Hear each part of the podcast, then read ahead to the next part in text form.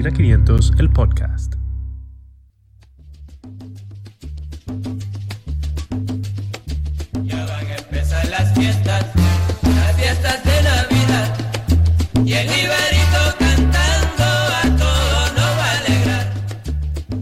Así es amigos, esto es Ampicilina 500 el podcast y a este ritmo comenzamos este espacio semanal en donde compartimos temas de interés utilizando la mejor evidencia científica y traducido en lenguaje llano y entendible. Encuéntranos en redes sociales como Ampicilina 500 y en nuestra web www.ampicilina500.com. Hoy iniciamos este episodio con una musiquita navideña de fondo y esto es porque ya mañana es 24 de diciembre, la fecha más esperada para muchos, sobre todo nosotros los comelones, pues la familia se reúne, por lo general es un tiempo de armonía, pero la historia no siempre es así para una gran parte de la población que no logra conectar con toda esa alegría que se respira en el ambiente. Antes de entrar de lleno con el tema, quiero introducir a mis fieles Jonasis Jiménez, que se nos va a unir un poquito más tarde, y a Rafael Vargas. Bienvenidos. Hello. Señores, hoy tenemos un invitado sumamente especial que nos va a ayudar a desarrollar este episodio sobre el manejo de las emociones. Se trata de Daniel Jiménez Payano. Daniel es psicólogo, docente e investigador de la, de la Pontificia Universidad Católica Madre y Maestra en el recinto Santiago. Además es miembro de la Carrera Nacional de Investigación y tiene una maestría en psicoterapia cognitivo-conductual de la Universidad de Derby, Inglaterra. Tiene más de cinco años de experiencia y actualmente ofrece sus servicios en el Centro de Bienestar Emocional en Santiago de los Caballeros. Pueden seguirlo por su cuenta en Instagram como arroba danieljiménez.cbt y al centro donde labora como arroba cbe rayita abajo rd. Gracias Daniel por honrarnos con tu presencia el día de hoy. Bienvenido. Buen día, gracias. Daniel, vamos a comenzar hablando un poco sobre las emociones y Navidad. La regla es que la mayoría de las personas se sientan contentas por el ambiente, el doble sueldo, porque ya no hay restricciones para tomar alcohol o andar en la calle, entre otros elementos. Y me llama la atención que en estudios que yo vi realizados en, Canadá y en Estados Unidos, donde utiliza un instrumento de recolección estandarizado, se observó que de un 0.5% a un 3% de la población en esos lugares eh, sufría de un tipo de depresión mayor que es más frecuente en tiempos de invierno, que se conoce como depresión estacional o SAD, por sus siglas en inglés. En estos países, o sea, países fríos, países nórdicos, usualmente se asocia al cambio de clima y a los patrones de luz. Y al haber menos luz por menos horas se, puede alterar el ciclo circadiano y esto se ha asociado a depresión en individuos susceptibles. Pero eh, yo quiero saber, de tu experiencia y conocimiento en psicología, ¿por qué hay personas que tienden a deprimirse ahora en Navidad? Bueno, yo pienso que hay dos razones principales por las cuales la gente se deprime más en, en Navidad. Y una es, yo diría, desde el punto de vista del logro. Mucha gente se pone meta para el año, consciente o inconscientemente. Y entonces al final del año se da cuenta que de que, de que no las cumplió o no cumplió muchas de ellas. Eh, eh, a veces incluso porque esas metas de entrada son eh, no realistas. Exacto. Eh, y yo creo que eso es un, un factor muy importante. La gente se da cuenta de que, bueno, pasó 2019 y no hice lo que quería hacer. O no cambié de la forma que, que- que quería cambiar al final. Ok, y otra, otra duda que me surge sobre esto, y hablando un poquito de la depresión estacional que mencioné al principio, tú sabes que eso es sumamente frecuente en países, por ejemplo, del norte de Europa, en Estados Unidos, en Canadá, donde el cambio en las estaciones es bien marcado. No sé si tú lo habrás visto en República Dominicana, pero acá en el país existe, porque yo sé que comienza a anochecer como eso a las 6 de la tarde, eso como una hora, una hora y media, media diferencia de lo normal. Pero puede pasar aquí en estos países tropicales. Bueno, eh, en, en teoría existe, eh, pero es mucho menos frecuente. Colegas mío- míos han tratado eh, esos casos aquí, a mí nunca me ha tocado. Pero sí, yo diría que es muy poco frecuente. Y yo creo que incluso mucho más que, mucho más que lo de las metas y mucho más que lo de la depresión estacional, también está el, el hecho de que se, se supone que, que la Navidad para la sociedad es un tiempo como de pasarla con, con la familia, con, con los amigos y por muchas razones diferentes hay mucha gente que no que no puede vivirlo como quisiera vivirlo con su familia. Porque la familia se ha segmentado por ejemplo cuando eh, los tíos se convierten en los abuelos y entonces eh, eh, en, eh, en Navidad la gente lo nota más, porque como el tiempo que tú te reúnes con la gente, de repente no te reúnes y eso puede traer, traer ciertos problemas del estado de ánimo, al igual que las pérdidas en, en- en la familia.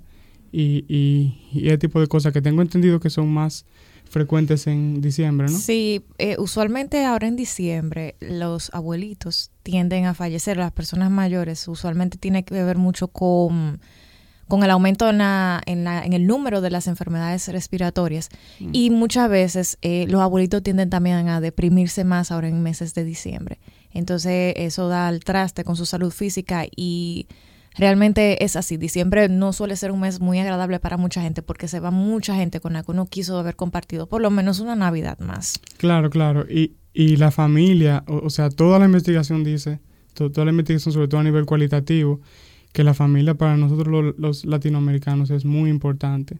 Entonces, en este tiempo en específico, la gente que por, por alguna razón no puede conectar con, con, con, con su familia o siente que no puede conectar, eso le puede afectar mucho su estado de ánimo, incluso a, a, nivel de provocar una depresión. Exactamente. Entonces, Daniel, vamos a hablar un poquito. Yo sé que esto lo hemos hablado anteriormente en el podcast eh, sobre los síntomas más importantes de la depresión. Porque quizás alguien eh, no se sienta deprimido, particularmente deprimido, pero pueda reconocer los síntomas en alguien más. O lo inverso. Quizás alguien está lidiando con una depresión y no se está dando cuenta que es una depresión, quizás enmarcada.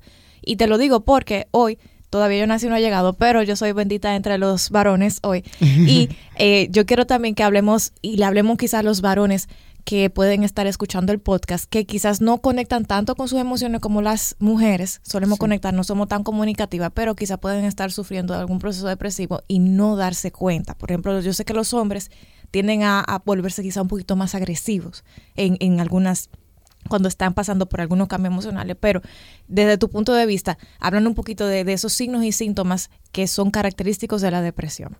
Sí, de hecho, justamente iba a mencionar eso. Eh, es, es relativamente fácil identificar cuando una persona está de- deprimido, cuando tú lo ves como decaído. Y antes de que tú sigas, Sí. Rafa, ¿cómo tú lo reconocerías? Tú, sin ser psicólogo, alguien que tú digas, ese está deprimido. Que tú lo llamas y lo llamas y no sale de su casa. Ok. Tú le escribes, vamos a juntarnos. eh, ay, no. Y se te ponen todos los peros.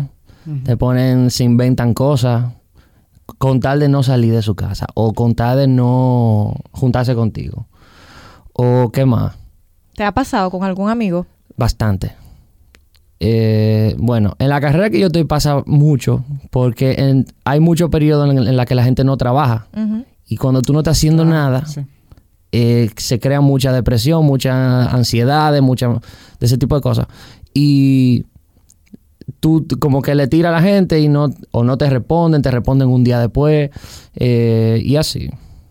Y, Es muy común. y usualmente, que ¿tú has visto algún comportamiento así como tipo que ellos se comienzan a drogar más, comienzan Sí, a tomar más alcohol? Bastante.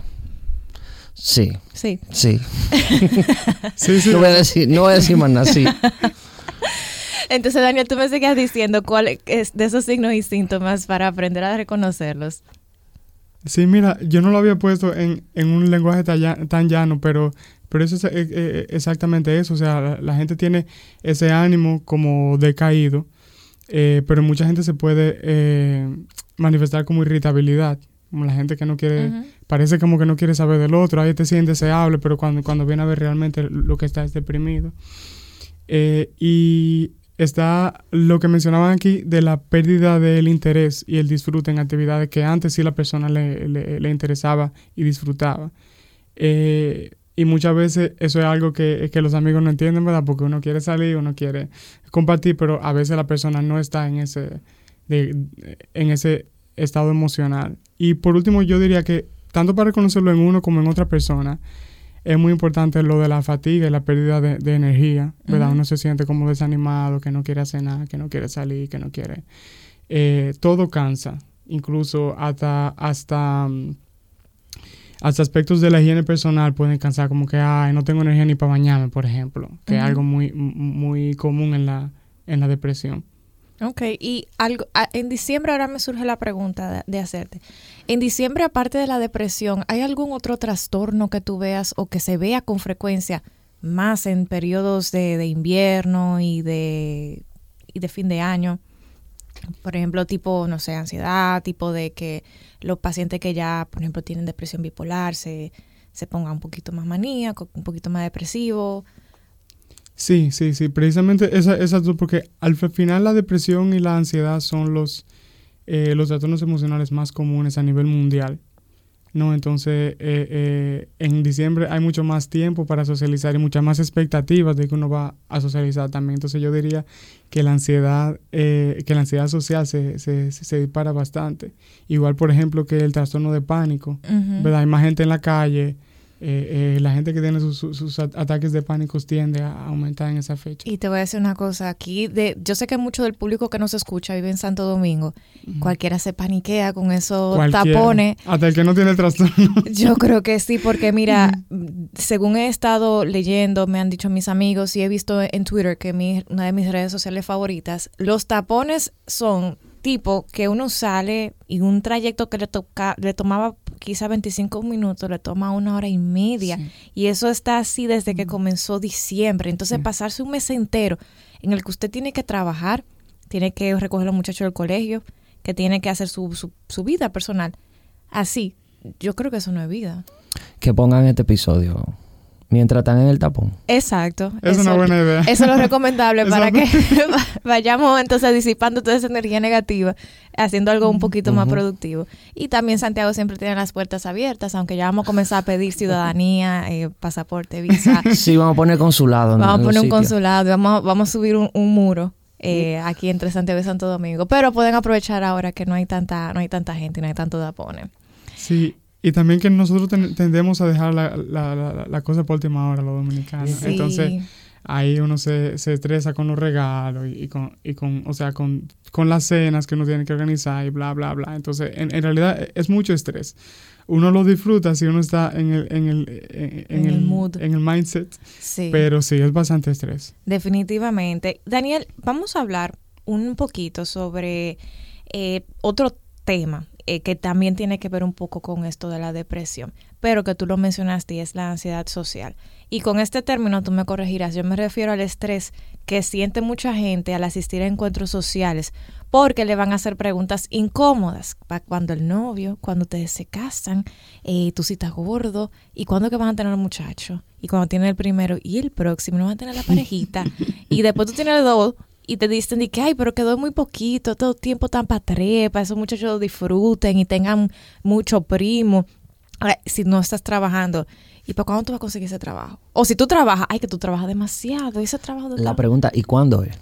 Exacto. ¿Y cuándo es? Porque puede es ser, como... ¿cuándo te vas a graduar? ¿Cuándo tú te vas...? ¿Cuándo tú vas- Exacto, exacto, exacto. Eh, Siempre una expectativa de lo próximo. Exactamente. Claro. Entonces, mira, eh, por ejemplo, en el caso de los médicos, eh, ¿para cuándo la residencia? ¿Cuándo que tú te gradúas? ¿Cuándo tú entras internado?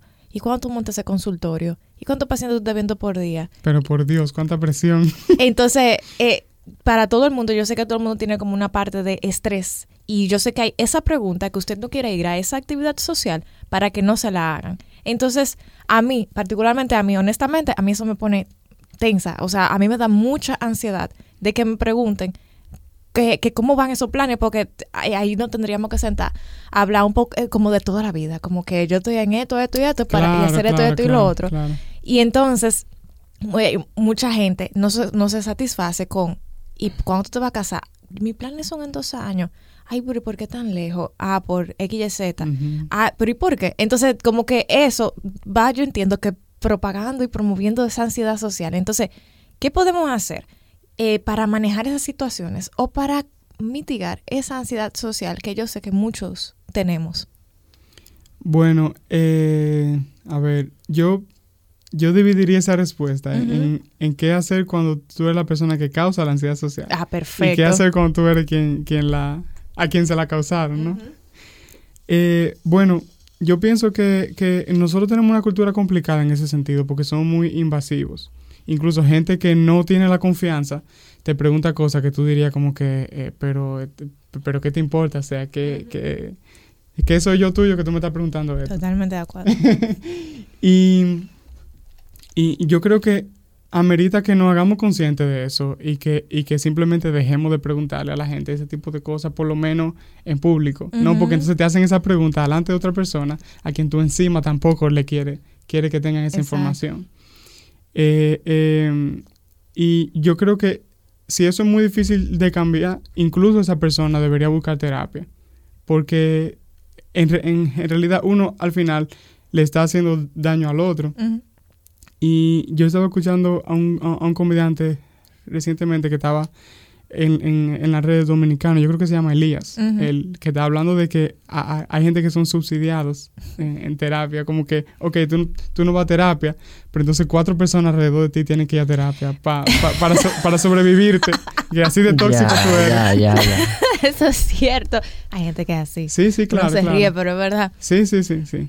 Y cuando, cuando uno es quien recibe esa, esa ansiedad social, yo pienso que hay que, hay que desarrollar como, como una especie de caparazón para que te resbale, como dice la gente. Exactamente. Pero eh, la, la- la pregunta sería cómo hacer eso. Y yo pienso que ahí lo más crucial es el autocuidado. Cuando uno sabe lo que a uno lo calma, sabe cuál es el espacio de uno, eh, come bien, duerme bien, socializa con gente que uno se siente cómodo y ese tipo de cosas. Entonces uno puede, digamos, aguantar mejor Exacto. ese tipo de presiones que, que, que, que, que- que le meten a uno socialmente. Eh, siempre que uno tiene la, la, la posibilidad de rodearse con de personas sanas, con quien uno pueda tener una relación sana y cordial y con quien uno se sienta cómodo. En, en tu caso, por ejemplo, sería muy conveniente. Sí, sí. Siempre cuando tú tengas el control, porque hay veces, imagínate que uno tiene familia. No, y que a veces tú te lo encuentras en el supermercado, por ejemplo, Claro. que tú estás haciendo una compraza para Navidad y que es un entorno social Y tú totalmente. dices, ahí viene. Claro, claro, claro. Se te O bajan los incluso, humos. incluso en el trabajo, que uno pasa tanto tiempo. Hay gente que son súper eh, invasivos. Eh, y yo creo que también uno puede ep- expresar de forma asertiva lo que uno siente, porque a veces uno ni siquiera le da el chance a la otra persona, sinceramente, de que, te- de que trate a uno mejor, porque hay mucha gente que tiene buenas intenciones, tiene malas costumbres, pero buenas intenciones. Me, me encantó. Y uno puede decirle, mira, en realidad esto, eh, eh, no me gusta que tú me, no, no me gusta que tú me digas gordo, no me gusta que tú me digas flaco, porque eso me hace sentir mal. O sea, ¿cuál es el punto de tú estar haciendo es- ese comentario todo el tiempo? Y, Exacto. y obviamente cualquiera de estas cosas, si la persona no lo puede hacer solo, hay terapia disponible, déjenme informarles. Exactamente. Mm, Mira, algo que a mí me, me gustó mucho, yo sigo una página, le voy a dar aquí su payola gratis, como a todo el mundo. Vamos a tener que comenzar a cobrar, Rafa, toda esa payola. En verdad. Eh, Vamos a mandar la tarifa. a mí me gusta mucho una página de un centro que se llama Praxis en Santo Domingo, que ellos tienen psicólogo y psiquiatra. Y yo creo que fue una, una psicóloga, sí, una psicóloga, que ella decía, eh, ellos tienen una serie de posts que se llama Navidad 101. Y me encantó uno que decía, no contestes las preguntas si no quieres. Entonces ella en ese post decía, cuando te vengan con esa pregunta, eh, ¿qué es lo que tú puedes decirle? Por ejemplo, ella dice, agradezco tu interés, cuando tenga noticias para compartir, te lo haré saber. No me- ¡Wow! Súper asertivo, ¿eh? no me siento cómodo con este tema de conversación o me gustaría este tema me gustaría evitar este tema de conversación hasta nuevo aviso. Entonces, y ella decía algo muy cierto. Eh, hay mucha gente que no se siente cómodo con esos límites, o sea, estableciendo, o sea, para mí sería, honestamente te lo digo, sería difícil yo decirle eso a alguien. Bueno, era difícil decirle eso a alguien, porque si ya se lo tengo que decir ahora mismo, yo se lo digo como que, mira, eh, realmente de eso yo estoy trabajando con eso todavía, tú vas a ser el primero que te enteres, te lo voy a decir, lo voy a poner por redes sociales. Y yo creo que es una forma eh, de, de hacerlo y cada quien, como tú decías, de forma asertiva lo puede manejar. Y recientemente me tocó ir a una actividad que ya desde, desde hace mucho tiempo, y yo nací no está aquí para hacerme bullying porque él sabe de qué actividad se trata, Rafa sabe también. yo Eh, sé, pero yo no fui. que a mí me estaba causando bastante ansiedad. Entonces yo lo que dije fue, oh, pero yo no tengo que ponerme ansiosa por eso. Y me ideé en mi cabeza algunas respuestas para las, las preguntas que me hicieran y la puse como muy a mi estilo. Eh, Porque tú ya sabías que venía la pregunta. claro. Ya. Ya yo sabía que esa pregunta iban a venir, entonces yo la medio la hice a mi estilo, así como con un poquito de humor, y ya yo tenía esas respuestas. Pero lo que tú dijiste al principio me gustó mucho de hacerse consciente. Porque cuando uno se hace consciente, uno puede hacer eso, Rafa. Uno puede pensar, Claro, anticipar. Claro, ¿qué, qué yo voy a responder si me preguntan cuándo te vas a casar, cuándo tú vas a hacer tal cosa, que tú, que tú estás haciendo ahora mismo? Y quizá anticipar, a esas respuestas negativas que la gente te da, pero no pierda tiempo, los muchachos hay que tenerlos joven, eh, ¿qué tú estás esperando? Entonces, yo creo que eso es parte mu- muy importante y, sobre todo lo de autocuidado, porque si uno está, si uno está sano emocionalmente o menos enfermo emocionalmente, uno puede afrontar esas situaciones muchísimo mejor que, antes. Daniel, yo quiero también que hablemos un poco, ahora me, me llega a la cabeza, de eh, esa ansiedad quizás social, pero esa ansiedad que le causa a mucha gente, de- eh, el ese exceso de compromisos. Por ejemplo, acá- ahora en diciembre siempre hay un angelito, está la fiesta del trabajo, hay que organizar duda. la fiesta del 24, el calentado del 25, que voy a hacer 31, las mujeres que tenemos que comprarnos 50 ropa para eso, que si hay que comprar los regalos, como tú dijiste, y todo lo dejamos para última hora. Lamentablemente somos así, los latinos somos así. Eh, ¿Qué podemos hacer para evitar esa ansiedad excesiva que nos pueden dar el ese exceso de compromiso que hay en diciembre, que muchas veces no podemos evitar? Sí, eh, bueno, mira, yo creo que a veces la, la idea de entrada que, que- uno tiene es que uno no puede evitar muchas cosas, pero en verdad sí hay muchas cosas que uno puede eh, evitar. Hay muchos compromisos los cuales uno cree que es obligado, pero en realidad tú te pones a pensar, se acaba el mundo si yo le digo que no a esto, que lo que en vez de, en vez de yo disfrutarlo, lo que me va a, lo, lo- lo que me va es- a estresar. Ya que nosotros estamos hablando de la de la eh, de la depresión, obviamente esto no es conveniente para una persona con depresión aislarse aún más, Exacto. pero eh, yo creo que decir que no es muy importante a propósito de los límites, o sea, hay cosas en las que en la que uno no puede meterse porque simplemente no hay tiempo, no hay energía y al final uno termina más estresado que descansando y, y, y al final e- este tiempo libre y e- este tiempo de fiestas es para uno descansar, no para uno cansarse más y volver enero entonces al trabajo todo, todo cansado y explotado. Exacto, yo sé que yo nací, ya le dijo que no a una, estábamos hablando justamente del- de, de los compromisos que a uno le causan ansiedad social, yo nací cumplió con esa parte, de decir que no, de no ir a un compromiso que le causaría ansiedad social, yo sí fui, yo nací no fue, eh, me, me dejó No, yo- sola, pero Saludos. pero eso, yo creo que eso es súper importante porque es parte del autocuidado. sí, eh, pero es que hay que saber, uno tiene que determinar qué le influencia a uno de una manera positiva y qué negativo. Y quién se conoce mejor que uno mismo. Entonces, si tú te sometes a un evento que tú mismo sientes ansiedad, que te, te sientes incómodo, Claro, te da indigestión, te- Sí, porque la ansiedad se manifiesta de diferentes maneras. Ujú. Entonces, si tú lo sabes o va a haber personas, no es que te limites a vivir tu vida basado en la ansiedad, ni que tú digas, no, yo no socializo con X o Y personas, pero a veces hay situaciones que es mejor que tú la vayas compartimentalizando Claro, claro. para poder irla superando. Tú la vas manejando paso a paso, pero si te vives constantemente sometiendo a un ambiente de tensión, un ambiente de ansiedad, es difícil que tú puedas empezar a superarlo, ¿no?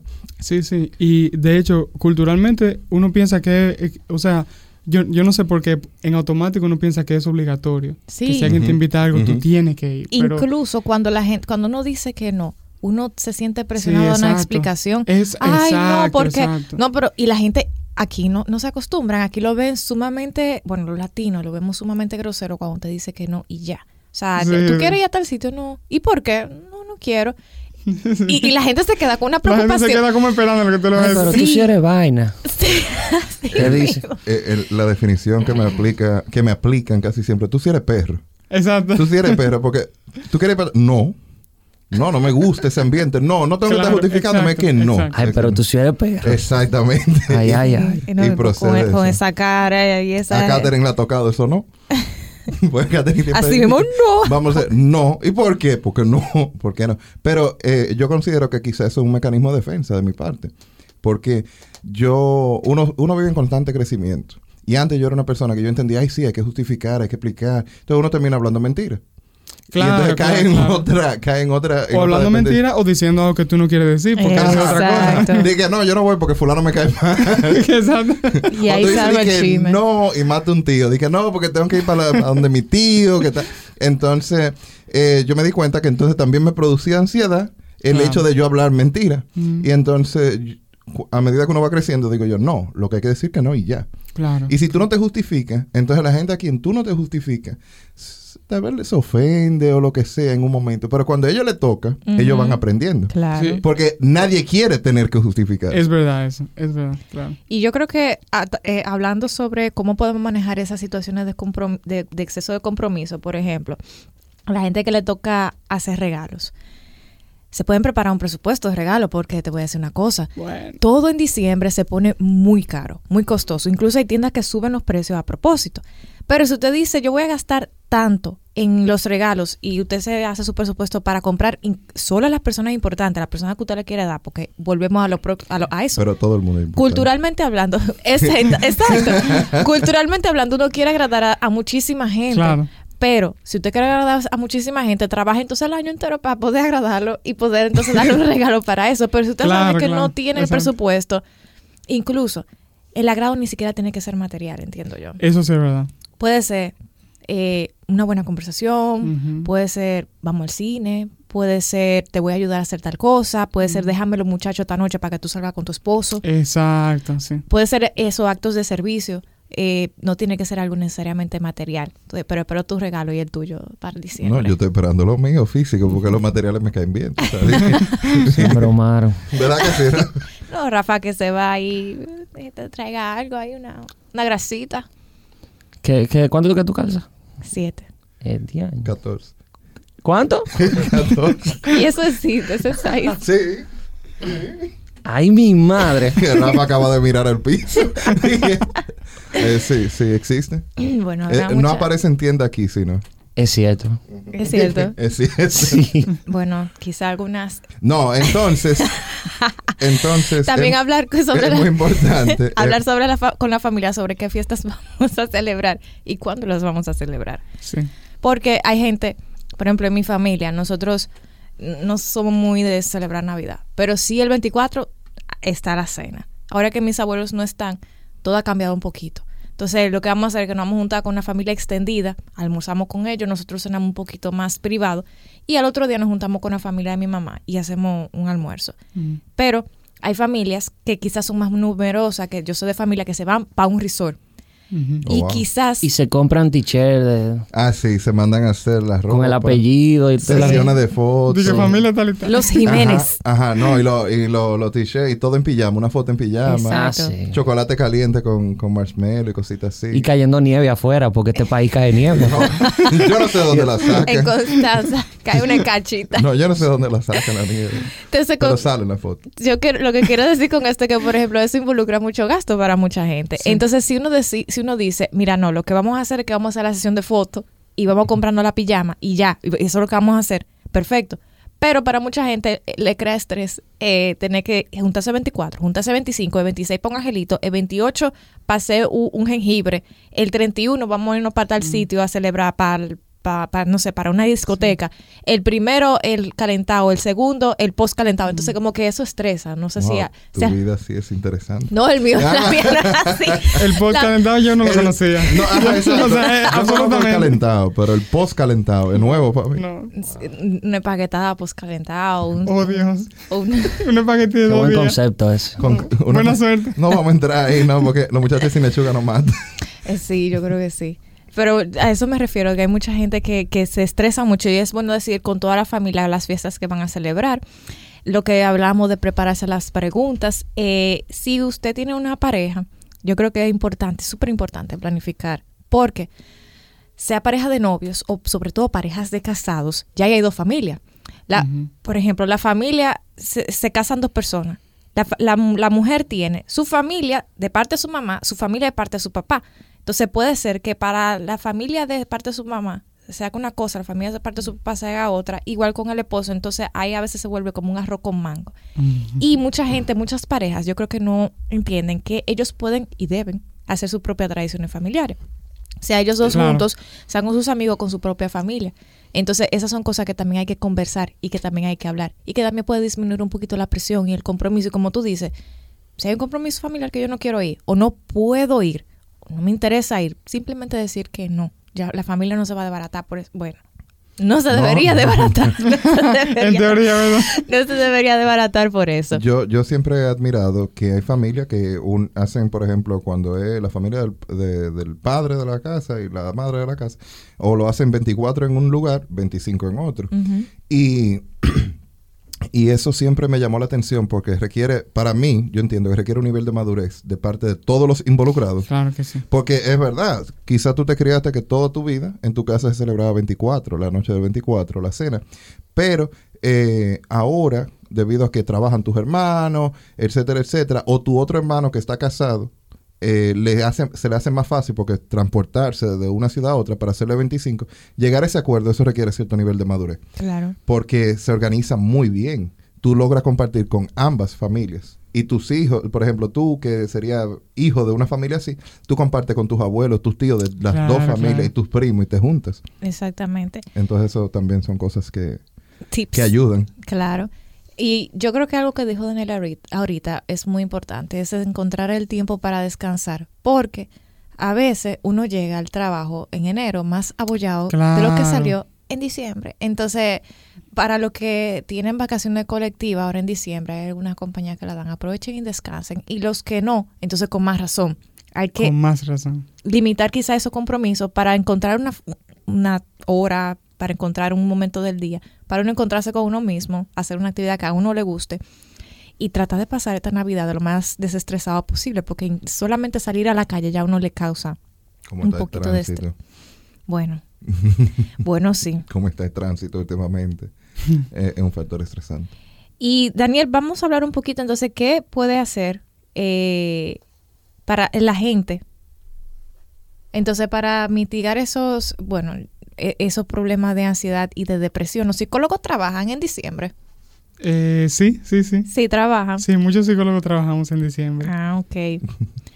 Entonces, ¿quién, quién debería buscar ayuda en, en estos tiempos de diciembre cuando, no sé si me siento triste? ¿Qui- ¿A quién tú recomendarías? Y, recapitulando un poquito de lo que dijiste más atrás. ¿Tú preguntas a qué profesional en específico? No, ¿quién debería? O sea, que el del público general. Ah, ya, ya entiendo. Mira, eh, yo pienso que cualquiera de las cosas que hemos mencionado aquí, si a la persona se le sale de control y siente que no lo puede manejar por sí misma, dígase cuidándose, hablando con alguien, eh, eh, desahogándose, cualquier otra cosa. Si la persona no puede, por ejemplo, eh, volver a esas actividades que solía disfrutar y que dejó de hacer porque está deprimido o porque está ansioso, entonces ah, esa es la señal, yo diría, como cuando tú no puedes hacerlo solo, porque todos tenemos fluctuaciones del estado de ánimo. Y, y, si, y siempre va un momento donde uno se sienta más down, más triste, pero ha- hay un momento en que uno identifica que ya esto, esto ha durado demasiado y yo no lo puedo manejar solo. Yo creo que esa es la señal entonces para uno eh, eh, eh, buscar ayuda. Ok.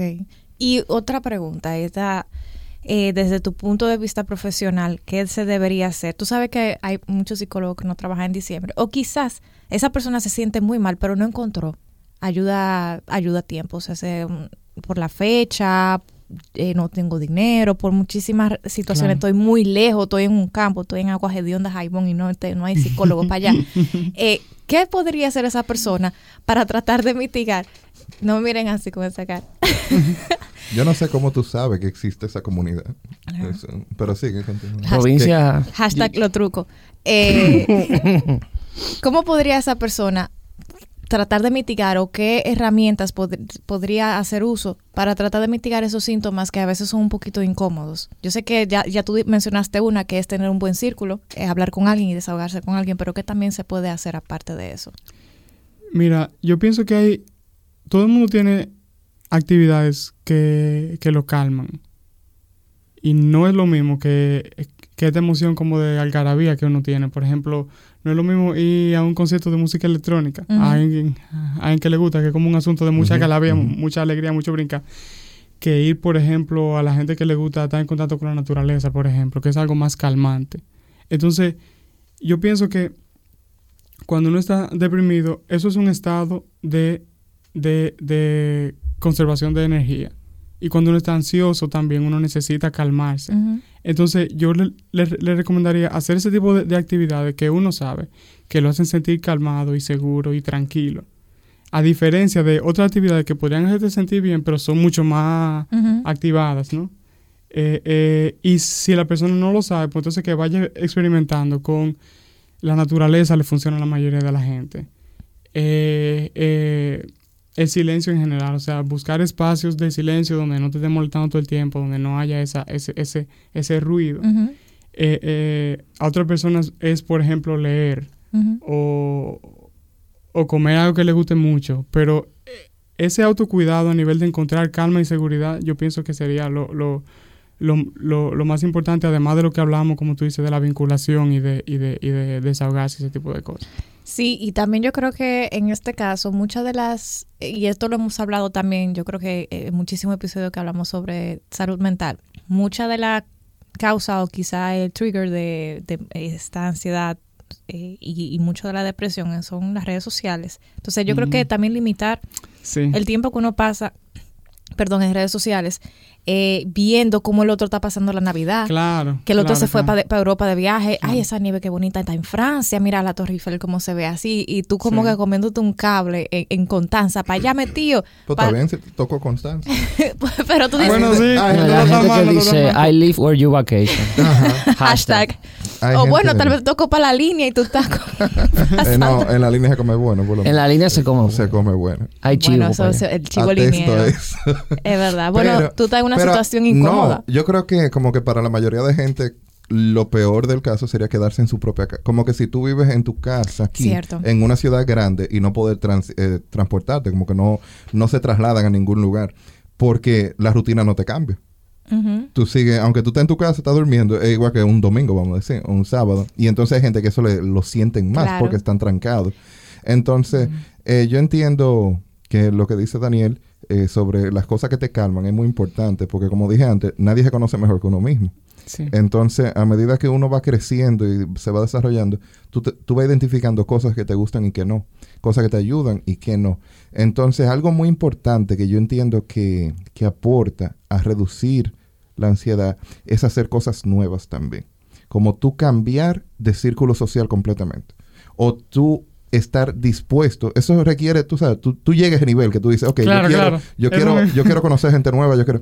Si tú te expones a, un, a nuevas personas, a nuevas experiencias, quizá tú encuentras nuevos gustos. Tú encuentras, oh, mira, fulano tira fotos. Y, y hay una juntadera y qué sé yo qué. Entonces tú socializas con, esa, con ese grupo de personas. Y ahí tú te expones a quizá unas nuevas experiencias que te ayudan a salir Exacto. de, ese hoyo meta- eh, De- eh, sí, sí. eh, Metafísico, exacto, filosófico. filosófico, Uf, en el cual profundo. uno, u- u- las personas se pueden ubicar cuando están sintiendo depresión o, o esa presión que tienen cuando tienen ansiedad. Y yo creo que eso que tú dices es súper importante, sobre todo si va con tu personalidad, como ustedes mencionaban, porque para mucha gente quizá puede ser muy estresante hacer actividades nuevas, pero porque yo creo que es todo el mundo se beneficia de hacer algo nuevo y de cambiar la rutina, pero poquito a poquito y cada quien a su ritmo. O sea que No, claro, no es que tú salgas ahora a la calle y No, que claro, dime, tú claro. tienes un amigo, tú quieres un amigo, dime, tú necesitas una gente, venga, yo te ayudo. No, sino uno sabe. Claro. El, el problema es que a veces uno está eh, confinado a una rutina en el que conocer nuevas personas se te hace difícil. sí, Porque si tú estás en una Sí. oficina y los empleados ya son fijos y tienen 10 años trabajando ahí, para tú exponerte a algo nuevo es difícil.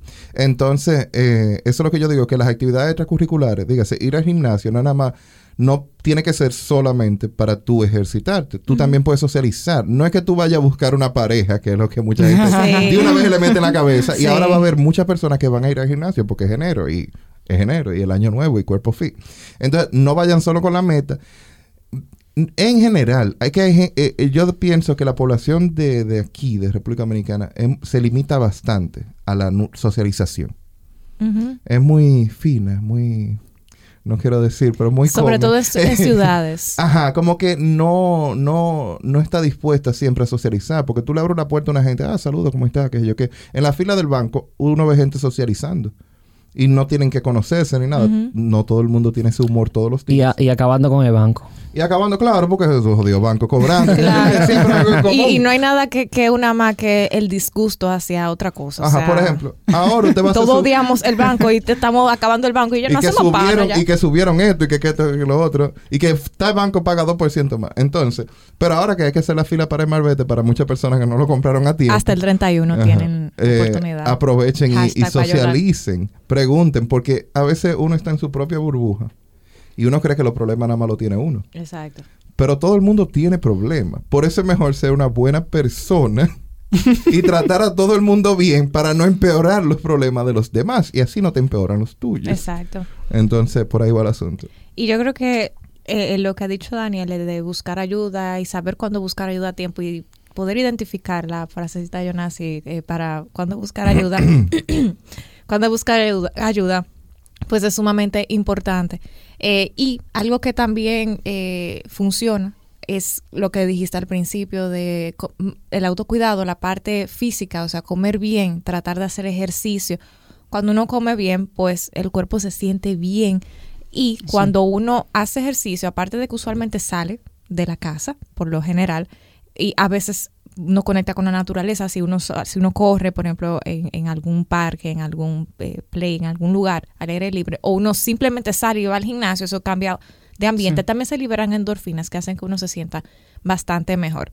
Y como tú dices, a mí me encantó la parte de uno saber que a uno lo calma. Hay gente que música, ya yo sé, por ejemplo, en mi caso ya yo sé cuáles son las canciones que yo tengo que poner Exacto. cuando ya yo me Es siento... autoconocimiento. Eh, yo, yo sé, cuando yo me siento ansiosa, yo, yo sé, tengo mis dos o tres canciones. Cuando me siento down, yo tengo mis dos o tres canciones que yo digo, déjame poner esto, déjame poner esto en el consultorio porque estoy como tensa, déjame poner una musiquita de fondo para que si viene un paciente yo no le, no le hable mal. Ya yo, ya yo sé que eso me funciona a mí. Pero lo que tú dices es súper importante. Quizás, y mm, para mucha gente, es eh, que fue, fue algo que me recomendaron a mí también en, en terapia, hacer una actividad repetitiva. Por ejemplo, dibujar. Se usa mucho ahora los dibujos sí. de adultos, eh, Ujú, la mandala y toda esa cosa. Entonces usted se compra como los muchachitos, vamos a volver como antes. Hay gente, por ejemplo, la caligrafía, porque usted se tiene que concentrar y su mente está solamente en ese foco. Requiere 100% de tu capacidad. Exactamente. Por la- Para, como decía yo, para alguna otra gente toma fotos o editar fotos, que necesitas 100% de concentración en lo que tú estás haciendo. Entonces, eh, como también decía Jonas, lo de las actividades nuevas a mí me encantó, porque a veces uno piensa que uno tiene que irse para Europa, pero usted agarra un metro, o sea, el metro en Santo Domingo, usted agarra un concho, usted agarra eh, un, un Uber, el, El teleférico. teleférico el también. teleférico. Bueno Y por ejemplo, aquí en Santiago, usted agarra un concho, se va para el Parque Central a las 6 de la tarde y se embulla con las luces. Usted va en, en Santo Domingo a la zona colonial y también se embulla con eso, o sea, se entretiene con eso. O, Y- o aquí mismo en Santiago, y agregándole, hay gente que dice, no, yo estoy a pie, yo quiero, yo- a mí me encanta la playa, yo nunca puedo ir a la playa. Ay, por Oye, favor. pero si tú ahorras... Javilla que- Tours. No, no tiene ni que llegar para allá abajo, porque ah, Caribe Tour, tú coges, o la metro. O la- Sí. Exacto. Y Caribe tú tú te montas aquí mismo, La como metro que en la zona céntrica. Eh, claro, cada una con su pro y su contra. Claro. Pero tú te montas en la zona céntrica, te dejas ya mismo en la playa. Porque Caribe tú te dejas en los charamicos. En los Charamicos y, Y- Metro en Playa Alicia. Metro en Playa Alicia o en Sosúa. Y de ahí tú Exacto. puedes coger una guaguita para Cabarete. O uno- un motor. Entonces, el asunto es que el viaje entero tú resuelves con mil pesos. Te O da y ida y vuelta y, y pica algo de comer. No, no, te- no de que te va a dar unas alturas. Pero es muy lindo porque tú verlo desde el punto de vista de que yo no tengo vehículo, yo no tengo dinero, yo estoy jodido, yo esto y lo sí. otro. Tú entras en esa rutina, esa rutina, y te lo dice tanto que te lo crees. Exacto. Tú dices, yo no lo puedo hacer. ¿Por qué? Porque no lo puedes hacer como tú quieres, no significa que no lo puedas hacer en totalidad. Exacto. Porque ¿qué es lo que a ti te gusta? ¿La playa o andar montado? Exacto. Entonces, esas son de las cosas que uno, uno mismo tiene que ir aclarando. Si tú quieres ver la playa, pues coja su guagua, búsquese dos amigos o tres, no se vaya solo, y vaya. Yo conozco una chica que ella hizo precisamente eso. Ella, ella, ella está montada, primero. Y tiene su buen carrito, pero ella lo que dijo, yo quiero ir para Jarabacoa a tomarme un café. Que ella hizo, invitó a una amiga, se fueron en su transporte público, en su guagua pública de la capital, porque ella vive en Santo Domingo. Qué bonito. se Oh, fueron para bonita Jarabacoa una tarde y después regresaron de- en su transporte público. O sea, ellos llegaron a La Vega, cogieron de La Vega su, su, y así su no hay voladora. estrés de, de que hay Ella que quería manejar. coger su montaña. Exacto. Ella quería No. vivir esa experiencia. Porque entonces Claro. lo que yo critico más es que uno ve los gringos, el término Sí. despectivo a todo inmigrante de República Dominicana. Cariñoso, el término tez- cariñoso, De tez clara. sí. Ajá. Uno ve a los gringos. Bueno, pues entonces tú de- podrías ser. Gracias. No, Gracias. y él No es gringo, eso es lo grande. ¡Ey! No, ese hombre es liniero. Déjalo ahí. Yo soy de la línea. Ah, por eso que tú eres así, de como Santiago jojoto. Rodríguez. Exacto. es pseudo gringo. Entonces, eh, tú, tú ves a esta persona, al- a los extranjeros que vienen aquí y no tienen medio de transporte. Ellos se manejan vía guagua, vía transporte público.